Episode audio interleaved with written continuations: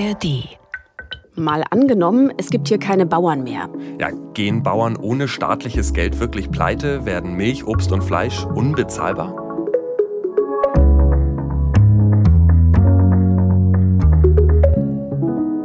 Hallo, ich heiße Vera Wolfskämpf. Und ich bin Torben Ostermann.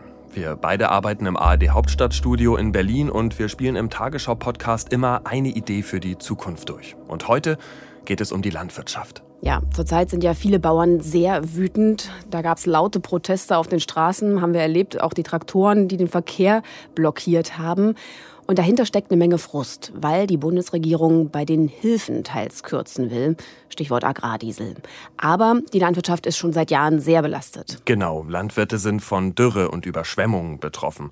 Außerdem werden Energie- und Futtermittel immer teurer und sie sollen natürlich auch hohe Standards, zum Beispiel beim Tierwohl, einhalten. Ja, und im Supermarkt wollen wir alle auch nicht immer unbedingt die höheren Preise bezahlen. Und deshalb ist die Landwirtschaft abhängig von staatlichem Geld. Und die Bauern bekommen auch eine ganze Menge, also auch über das hinaus, wo jetzt gekürzt werden soll. Trotzdem drohen sie, ohne Hilfen gibt es uns bald nicht mehr. Würde das wirklich so kommen? Vielleicht könnte sich die Tagesschau in der Zukunft ja auch so anhören.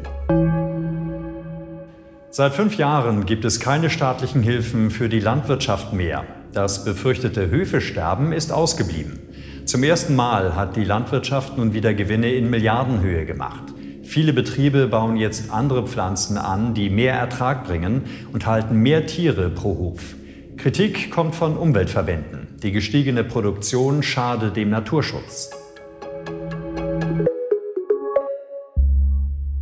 Klingt ja ehrlich gesagt erstmal gar nicht so schlimm für die Landwirte. Also klar, für die Umwelt wäre dieses Szenario nicht so super, mhm. aber würde es ohne staatliches Geld denn wirklich so kommen? Das schauen wir uns heute mal genauer an. Ja, aktuell gibt es ja in Deutschland so 260.000 landwirtschaftliche Betriebe. Und die Zahl hat in den vergangenen Jahrzehnten abgenommen. Trotzdem finde ich ehrlich gesagt immer noch eine ziemlich beeindruckende Zahl. Ja, aber diese Bauernhöfe und Betriebe sind alle sehr unterschiedlich. Also ich denke natürlich als erstes an so einen Familienhof, wo die Katzen und Ziegen und Kälber so frei herumlaufen.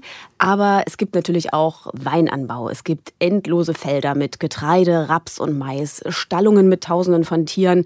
Also das geht natürlich bis zum großen Agrarkonzern. Genau, und wir haben ja vorhin schon die ganzen Belastungen angesprochen. Durch den Klimawandel, höhere Anforderungen, dazu kommt ein Haufen Papierkram und die Geldsorgen, die auch immer eine Rolle spielen. Und das hat eben dazu geführt, dass viele aufgeben und eher die größeren Betriebe überleben. Ja, wie ist das eigentlich so, einen eigenen Hof zu haben? Das kann sehr unterschiedlich sein. Wir haben uns mal ein Beispiel rausgesucht. Ich bin Elisabeth Fresen und bin Landwirtin, 33 Jahre alt, habe den Stoffershof in Pferden-Aller in Niedersachsen vor vier Jahren übernommen und halte hier auf unserem Hof etwa 100 Mutterkühe in ganzjähriger Weidehaltung. Das ist eine ganz artgerechte Tierhaltung und wir erzeugen nicht nur sehr hochwertiges Rindfleisch, sondern auch eine hohe Artenvielfalt auf unseren Flächen. Okay, Artenvielfalt. Also Naturschutz äh, scheint ihr ja schon ziemlich wichtig zu sein. Mhm. Aber wenn sie dann ausgerechnet Rinder aufzieht, gerade die Kuh, äh, da heißt es doch immer, dass die für die ganzen Treibhausgase verantwortlich ist. Ja, weil bei der Verdauung Methan entsteht. Das ist auch so. Und deshalb habe ich auch gestutzt, als ich da mit Elisabeth Fresen gesprochen habe. Also, dass Kühe da auch was Gutes beitragen sollen. Genau, das ist richtig. Der Dreh- und Angelpunkt ist da der Kuhfladen. Es ist die Lebensgrundlage für ungefähr 300 Gramm Insektenmasse und die wiederum bestäuben ja zum Beispiel die Pflanzen oder sind auch die Nahrung für Vögel. Und so hält so ein Kuhfladen wirklich das Ökosystem am Leben. Guck, der Kuhfladen rettet die Ehre der Kuh. Und Artenvielfalt, da geht es ja nicht nur um so ein paar Blumen und Bienen, sondern ohne Insekten gibt es keine Obstbäume. Von all dem hängt die Nahrungskette für die Tiere ab. Also das ist wichtig fürs ganze Ökosystem. Ich finde vor allem, dass sie sich total begeistert anhört. Also es scheint ja so, mhm. als würde ihre Arbeit echt Spaß machen. Dabei stelle ich persönlich mir das total hart vor. Warum tut sich Elisabeth Fresen das an? Ja, den Hof, den gibt es seit 400 Jahren und sie hat den von ihren Eltern übernommen. Aber sie macht das jetzt nicht nur aus Tradition oder weil sie keine andere Wahl hatte, sondern sie findet das wichtig. Also sie verbindet da auch was Idealistisches damit. Also es geht darum, gesundes Essen herzustellen, für die Natur, für die Umwelt zu sorgen ich finde schon, dass es ein harter Job ist. Also sagen wir lieber vielleicht ein fordernder Job, der dazu führt, dass ich schon fit bin, dass ich, wenn ich bei einem Umzug helfe, gut mit anpacken kann und oft die Leute überrasche, du bist doch eine Frau, warum kannst du hier eigentlich so viele Kartons auf einmal tragen?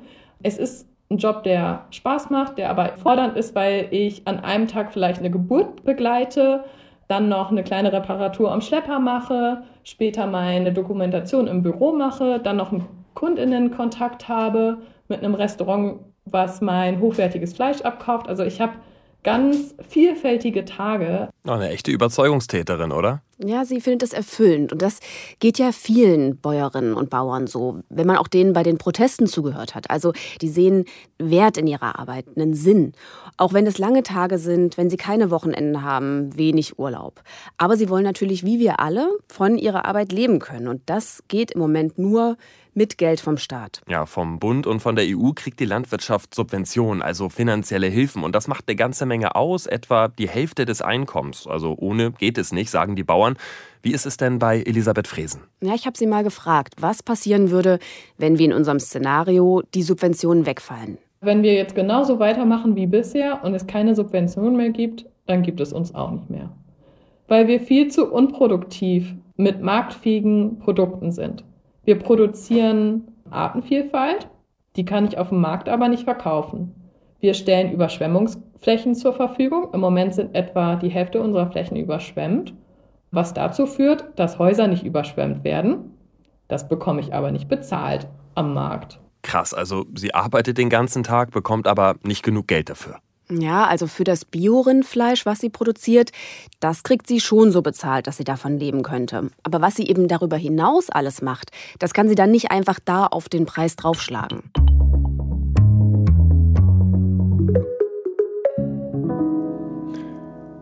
Ja, so wie Elisabeth Fresen das beschrieben hat, geht es im Grunde vielen Bäuerinnen und Bauern in Deutschland. Sie brauchen Geld vom Staat. Ja, dabei stellen sie Eier, Milch, Fleisch, Getreide, alles Mögliche her und das wird dann auch verkauft. Also eigentlich seltsam, dass die Landwirtschaft sich damit nicht selbst tragen kann. Wie ist das so gekommen? Darüber habe ich mit Christian Fischer gesprochen. Der ist Agrarökonom und forscht und lehrt derzeit an der Universität Bozen. Und der hat mir erzählt, dass die staatliche Unterstützung weit zurückreicht, bis in die 50er Jahre. Also bevor es noch die EU gab. Richtig, damals haben die europäischen Länder angefangen zusammenzuarbeiten und zwar erstmal in der Landwirtschaft. Es ging zunächst vor allem mal darum, dass alle genug zu essen hatten. Am Anfang der Agrarpolitik war schon sehr stark, dass die Produktion gesteigert wird und dass wir dann auch wettbewerbsfähiger werden. Und dann im Laufe der Jahrzehnte war auch ein sehr starker Qualitätsanspruch da, dass die Qualität der europäischen Agrarproduktion verbessert wird. Und da waren immer ganz konkrete Ziele auch da. Aber das hat man heute auch weitgehend erreicht.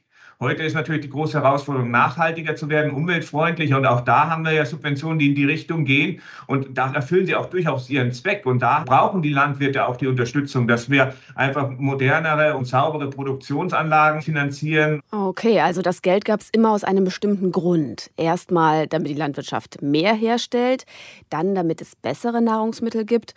Und jetzt geht es halt an die nächste Baustelle. Die Landwirtschaft soll nachhaltiger werden. Mehr Tierschutz, mehr Klimaschutz. Ja, allerdings. Und so ist es ja auch überhaupt erst dazu gekommen, dass die EU Jahr für Jahr Milliardenbeträge zahlt, auch an die deutsche Landwirtschaft. Und das macht den Großteil des Geldes aus, den Bauern hier bekommen. Und dieses staatliche Geld brauchen die Landwirte offensichtlich zum Überleben oder ging es auch ohne? Ja, es kommt drauf an. Also so sieht es zumindest Agrarökonom Christian Fischer. Da muss man vor allem zwischen den großen und den kleinen Betrieben unterscheiden.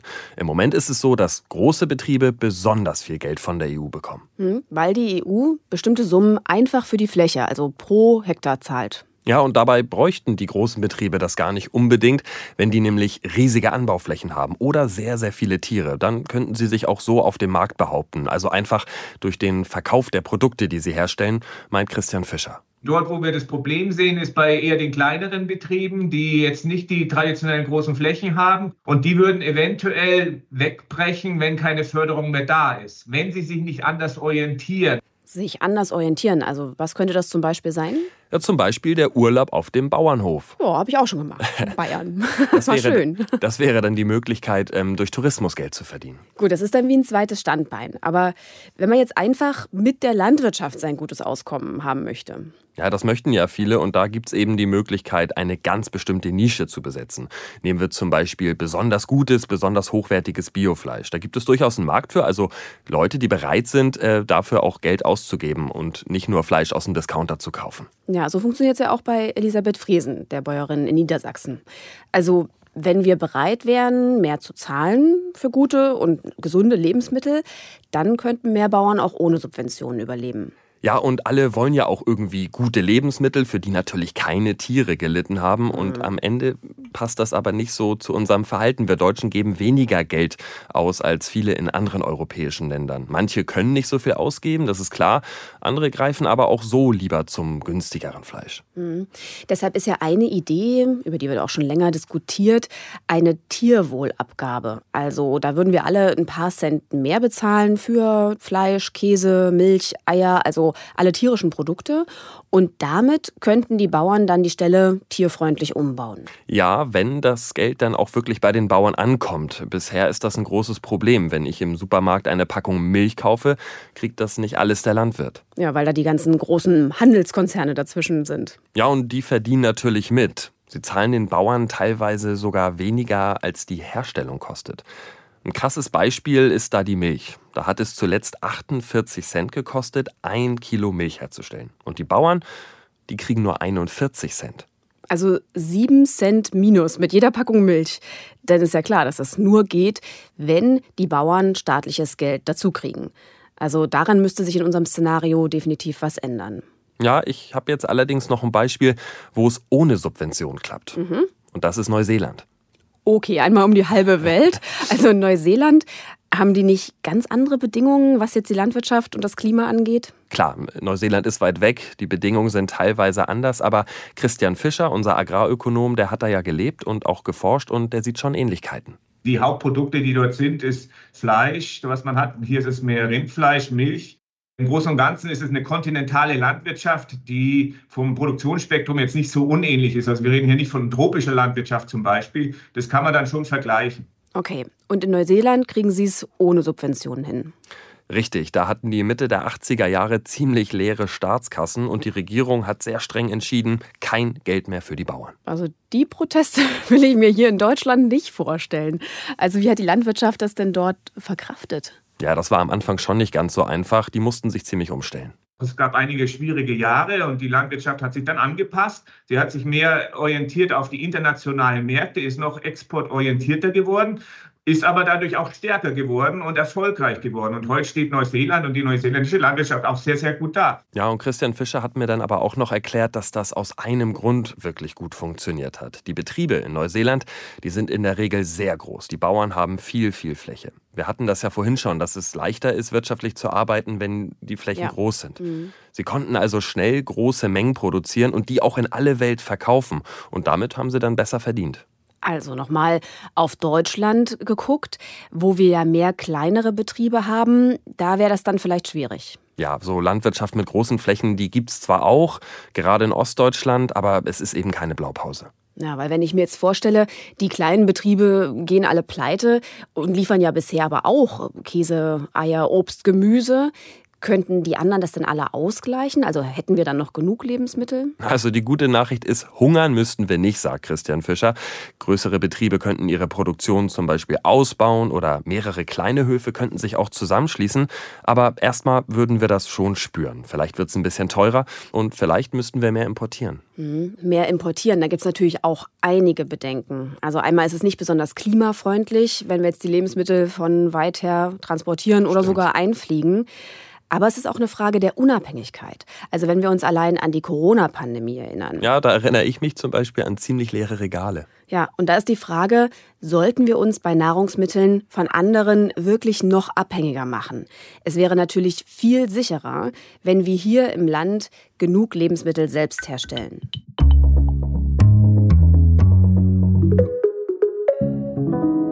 Also grundsätzlich könnte es in Deutschland auch ohne Subvention noch Landwirtschaft geben. Wahrscheinlich hätten wir denn hier aber deutlich größere Höfe. Ja, und deshalb müssen wir uns jetzt mal anschauen, was das für den Klima- und für den Naturschutz bedeuten würde. Ja, und vielleicht auch noch mal erklären, warum das so wichtig ist. Denn klar, die Landwirtschaft kriegt die Folgen des Klimawandels voll ab.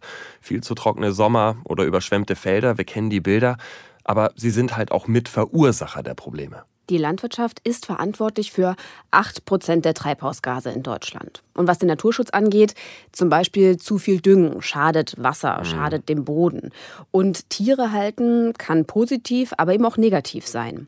Über all das habe ich mit Florian Zerzavi gesprochen. Er arbeitet beim Think Tank Forum Ökologisch-Soziale Marktwirtschaft und ist dafür Agrarpolitik zuständig. Der Naturschutz ist ohne die Landwirtschaft ja unmöglich. Das ist allein schon wegen der Flächenverteilung so, die wir in Deutschland haben. Also etwa 50 Prozent der Fläche Deutschlands ist landwirtschaftlich genutzt. Wir haben nochmal 30 Prozent dazu, die forstwirtschaftlich genutzt ist. Das heißt, der Naturschutz, der kann sich ja gar nicht nur jetzt auf Nationalparks oder streng geschützte Flächen beschränken. Das würde gar nicht ausreichen. Wir brauchen den natürlich auch in der Landwirtschaft. Ja, und das funktioniert eben nur mit Subventionen. Das haben wir ja vorhin auch schon von der Bäuerin gehört. Sie ja. hat Überschwemmungsflächen auf ihrem Gelände und sie sorgt für Artenvielfalt. Und das kann sie aber nicht verkaufen oder einfach bei den Preisen fürs Fleisch draufschlagen. Und deshalb, sagt auch Florian Zetzavi, wäre es schlecht für Klima- und Naturschutz, wenn die staatlichen Hilfen ganz wegfallen. Ganz ohne Subventionen wäre es schwierig in der Landwirtschaft in der aktuellen Situation die Anforderungen des Naturschutzes und eben auch die Erzeugung sicherzustellen. Und die Gefahr wäre schon, dass man dann noch einen höheren Kostendruck auf die Produktion hätte. Und das könnte dann dazu führen, dass auch eine noch intensivere Landwirtschaft notwendig ist.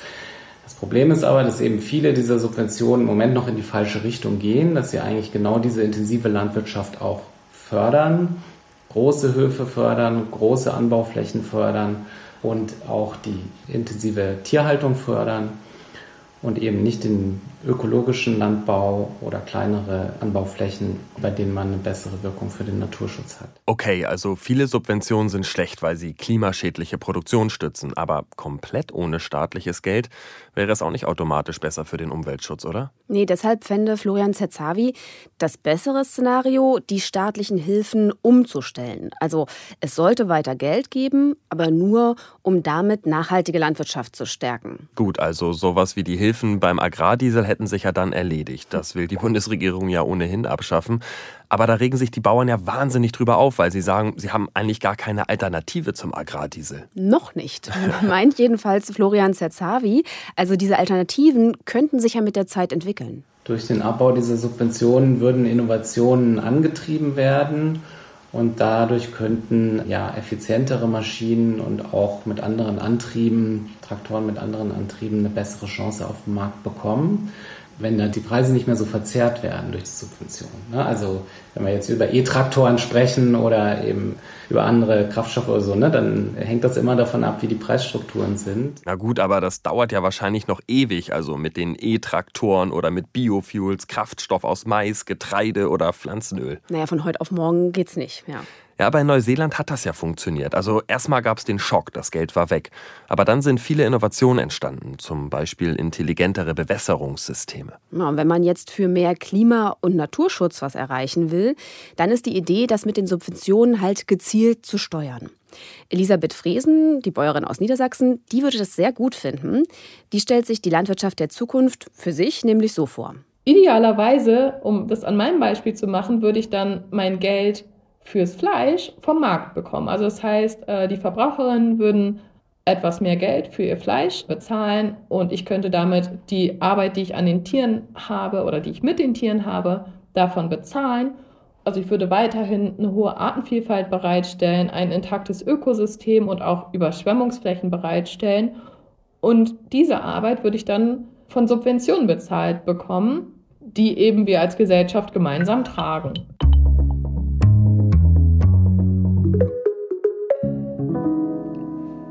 Mal angenommen, es gibt kein staatliches Geld mehr für die Landwirtschaft und es gibt keine Bauern mehr in Deutschland. Das ist eher ein unrealistisches Szenario. Wahrscheinlicher ist es, dass es weiter Subventionen gibt, aber die sind halt ausgerichtet auf mehr Klima- und Naturschutz. Mhm. Also, dass es da gar kein Geld mehr gibt wie in Neuseeland, das wird ja nicht passieren. Nee, und es hat sich ja auch schon was verändert. Also bei den EU-Subventionen, da gibt es nicht alles Geld mehr einfach so. Und wenn es nach der Bundesregierung geht, dann soll staatliches Geld nur noch für Klima- und Umweltleistungen geben. Lass es uns doch nochmal zusammenfassen. Wie könnte die Landwirtschaft der Zukunft aussehen? Im schlechtesten Fall verschlimmert sich die Lage für Bäuerinnen und Bauern. Zwar steigen die Preise und wir zahlen mehr für Milch, Fleisch und Käse, aber das Geld kommt nicht an bei den Landwirten, sondern landet bei den Supermarktketten. Der Staat zahlt zwar weiter Subventionen, aber die gehen drauf, um den Betrieb aufrechtzuerhalten. Für Artenschutz oder mehr Tierwohl bleibt nichts übrig. Damit es sich überhaupt rechnet, müssen Bauern mehr produzieren und sich zu größeren Betrieben zusammenschließen. Viele kleine Höfe gehen pleite und das ländliche Leben wird eintöniger. Es könnte aber auch anders kommen. Im besten Fall haben die Landwirte ein gutes Auskommen. Sie können ihre Produkte zu gerechten Preisen an den Handel weiterverkaufen. Im Supermarkt zahlen wir zwar für tierische Lebensmittel etwas mehr, dafür geht es Hühnern, Kühen und Schweinen aber auch besser. Insgesamt werden Nahrungsmittel nicht zu teuer. Dabei helfen auch Subventionen. Der Staat zahlt das Geld aber nur, wenn Betriebe für Klima- und Naturschutz sorgen. Unsere Landschaft wird vielfältiger. Es gibt Felder mit verschiedenen Früchten, drumherum blüht es und mehr Tiere stehen draußen auf der Weide. Vera, das klingt gut. Ja, und in dieser Zukunft würde es vielleicht auch keine Bauernproteste mehr geben. Ja, wenn euch aber genau diese Bauernproteste interessieren und ihr Hintergründe erfahren wollt, dann empfehlen wir euch den Podcast Nah dran vom WDR. Da erzählt eine Reporterin von ihren Erlebnissen. Sie war die ganze Zeit bei den Protesten dabei, hat mit vielen Landwirten gesprochen und sie erzählt, was die Bauern gerade so wütend macht und was sie auf die Straße treibt. Nah dran, die Geschichte hinter der Nachricht heißt der Podcast und die Folge findet ihr in der ARD Audiothek. Wie auch mal angenommen, da gibt es ja auch noch Folgen zum Thema. Wenn ihr etwas weiter zurückscrollt, da haben wir uns mal mit der Frage beschäftigt, Landwirtschaft ganz ohne Massentierhaltung, wie geht das? Oder wie könnte es nur noch mit Bio-Lebensmitteln klappen? Und wenn ihr noch eine Nachricht direkt an uns habt, schreibt gerne an mal angenommen.tagesschau.de. Danke fürs Zuhören. Macht's gut. Tschüss, bis zum nächsten Mal.